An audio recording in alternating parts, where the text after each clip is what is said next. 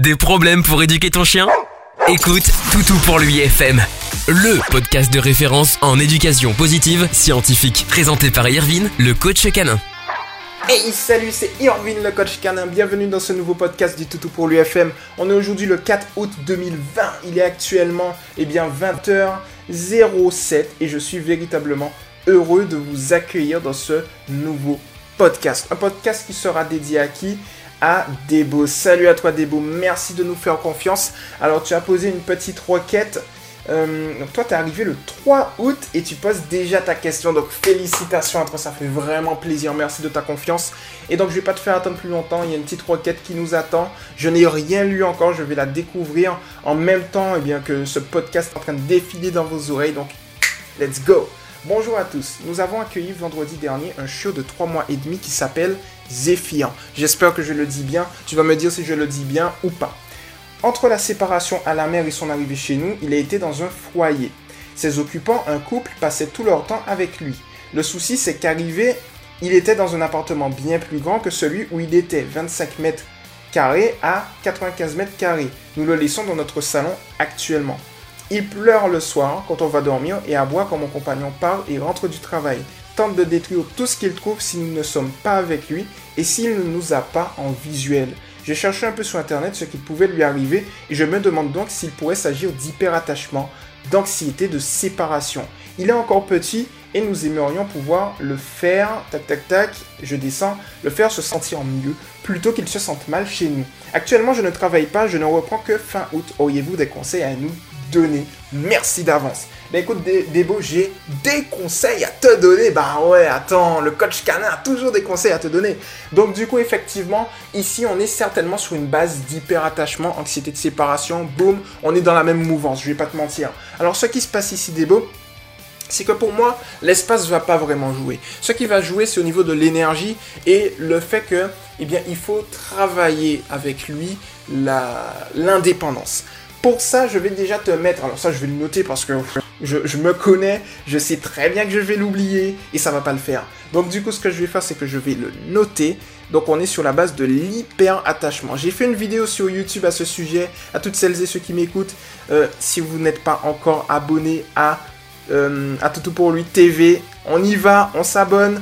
Euh, directement. Donc là, je vais mettre le lien dans la description du podcast, mais tu l'auras également, ne t'inquiète pas pour ça, Débo, au niveau de, en réponse à la publication sur le mouvement Toutou pour lui. Donc du coup, on va mettre hyper attachement. Voilà, comme ça je le note et on est tranquille. Donc du coup, ensuite, ce que tu vas faire, je vais, quand même te dire ce qu'il faut faire. La première chose à faire ici, Débo, c'est tout simplement essayer de supprimer tout ce qui est rituel de départ et d'arrivée. Je m'explique. Ce qui se passe, c'est que souvent, on a tendance, par exemple, lorsque le chien est un petit peu excité, à le caresser, à lui dire oh, vas-y, je reviens, etc.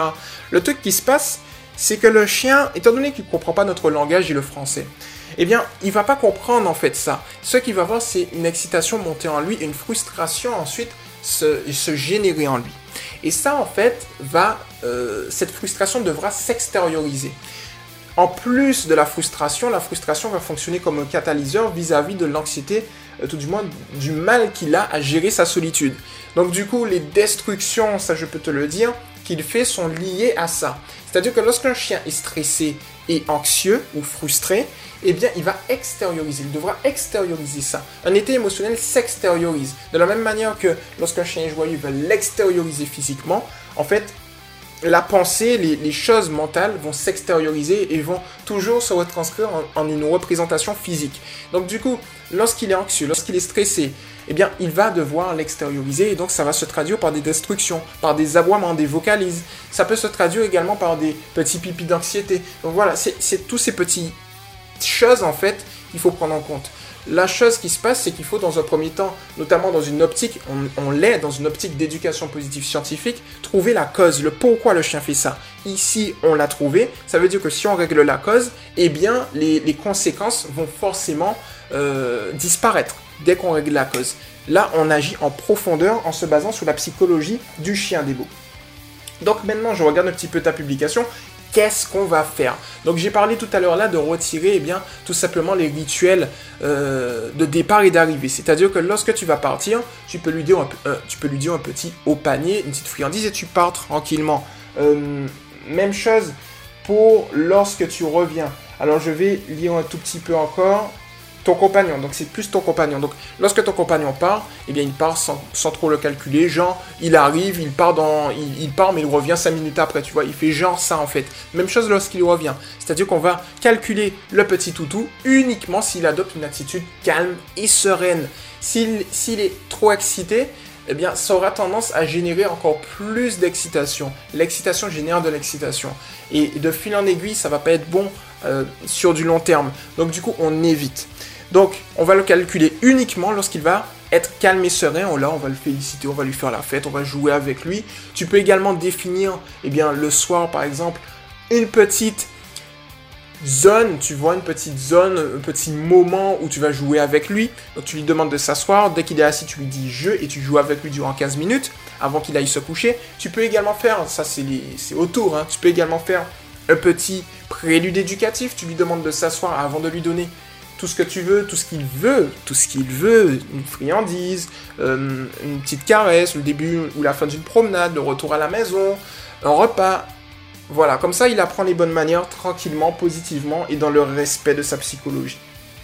Maintenant, on va aller en profondeur des beaux pour parler tout simplement de l'exercice euh, dont je parle dans la vidéo que je vais te donner. Je vais te donner les petites techniques. C'est-à-dire que là, on va aller euh, progressivement avec ton chien. Toujours progressivement. La première base, c'est qu'il faut que tu gardes une attitude calme et sereine si tu ne le fais pas encore. Ça va permettre par mimétisme à ton chien de se calmer, de s'apaiser. Ensuite, la deuxième chose, c'est que quand je dis progressivement, c'est-à-dire que tu vas te mettre dans une pièce tranquillement avec ton loulou. Donc c'est bien que tu sois là. Moi, ce que je te conseille, c'est de le faire dans les moments où, si un jour, eh bien, euh, tu repars travailler, eh bien, si tu le fais par exemple de 9h à midi, enfin, c'est un peu long, on va plus passer sur une base rééducative de, allez, 10, 10 minutes au début, puis tu augmentes jusqu'à 20 minutes, 10-20 minutes.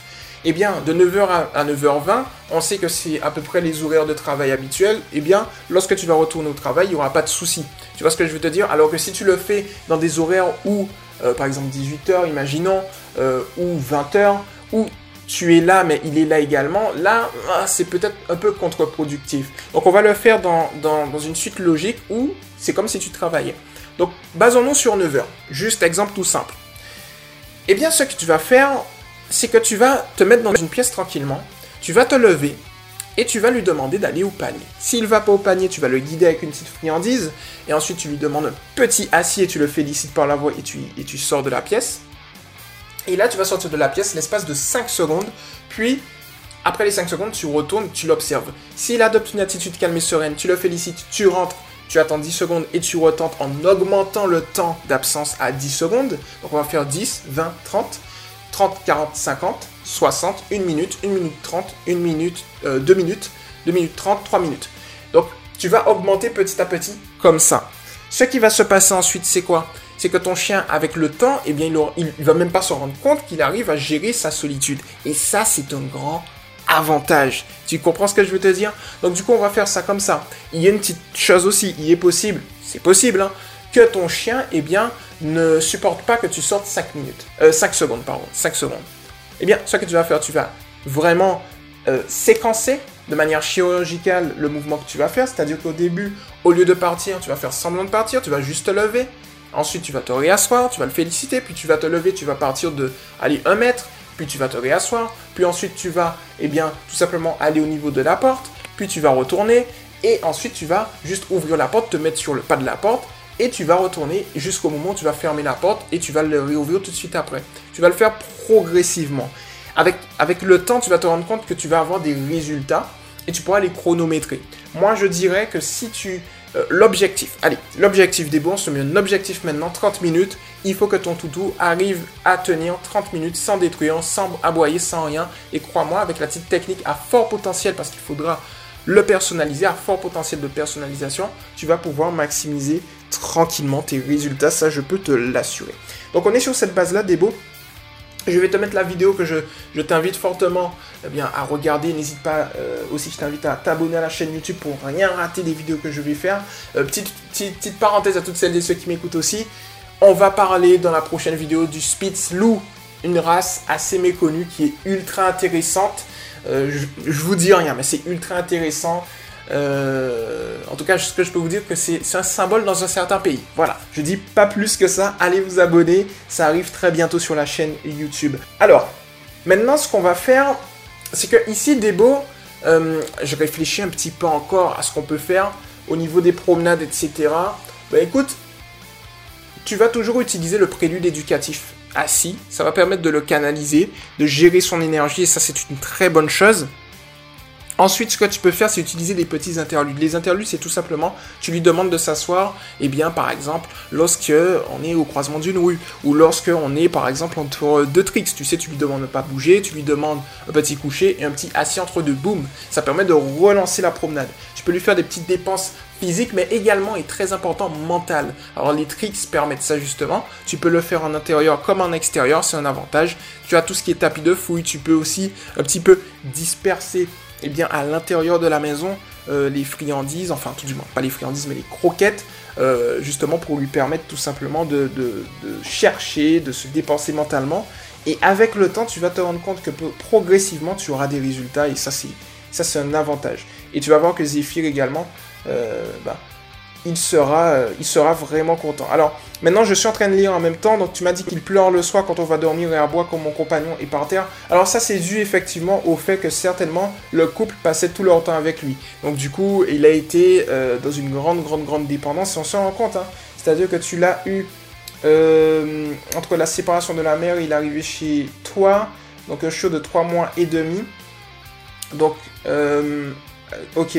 Donc la séparation de la mère, c'est arrivé 8 semaines, donc 2 mois, donc durant à peu près un mois et demi. Donc on voit quand même qu'il y a un certain hyperattachement qui a été fait. Mais c'est vrai, visiblement, c'est. En fait, il a deux trucs à gérer, ton loulou. C'est-à-dire que la première chose qu'il a à gérer, il a eu la séparation de la mère, mais il a eu la séparation de la première famille il était très fusionnel. Et donc, du coup, il a gardé une habitude d'attachement. Et c'est ça qu'on, progressivement, avec le temps, on va, on va, on va retirer.